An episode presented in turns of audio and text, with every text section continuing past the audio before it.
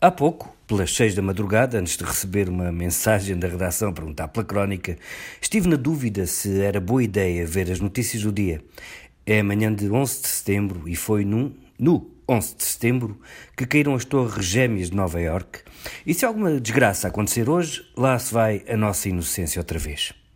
Espreitei a internet e até agora só as catástrofezinhas sucessivas, mas várias coladas, dão sempre magedões e holocaustos dos presidentes dos Estados Unidos e do Brasil que vieram ao mundo para espalhar a divisão e ajudar os maus. Com os anos, esbateu-se a impressão fantasma de que a 11 de setembro se vai repetir uma calamidade mundial. Mas não esqueça que, em 2001, o maior pedaço de ser humano que sobrou daquela trituradora, daquele maçarico lançado em nome de Alá, foi um dedo humano.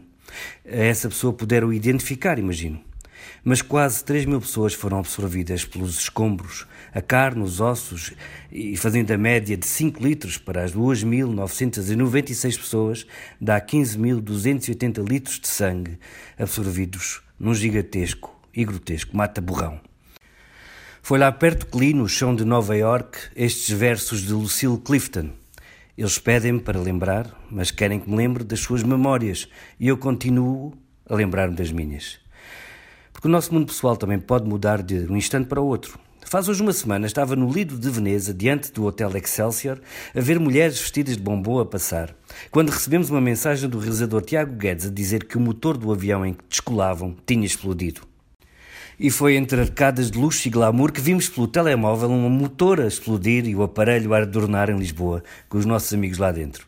Vitória, Vitória, não se acabou a história, pois no dia seguinte estávamos todas e todos vestidos de bombons ou de pauzinhos negros de alcaçuz na passadeira vermelha e depois a receber uma ovação de pé de mais 5 minutos para o filme português A Herdade.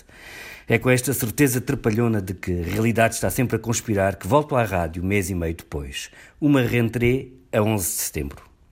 Neste intervalo, fazendo um balanço básico dos abismos do ano, duas pessoas da família, e mais chegadas é impossível, experimentaram uma frase da Teresa, a mãe dos meus primeiros dois filhos. Ele sobrevivera a um acidente em princípio mortal. Foi ela quem não aguentou outro há 10 anos. Eu disse primeiro os dois filhos porque há dias tive mais um e posso dizer que saiu da Inês, até agora, até agora, tão pacífico e sereno que já sonho que o nosso bebê veio ao mundo para trabalhar na paz e dar cabo dos maus. Isto não é uma qualidade, mas como diz um amigo, e eu a ele, ninguém nos pode acusar de não nos acontecer nada.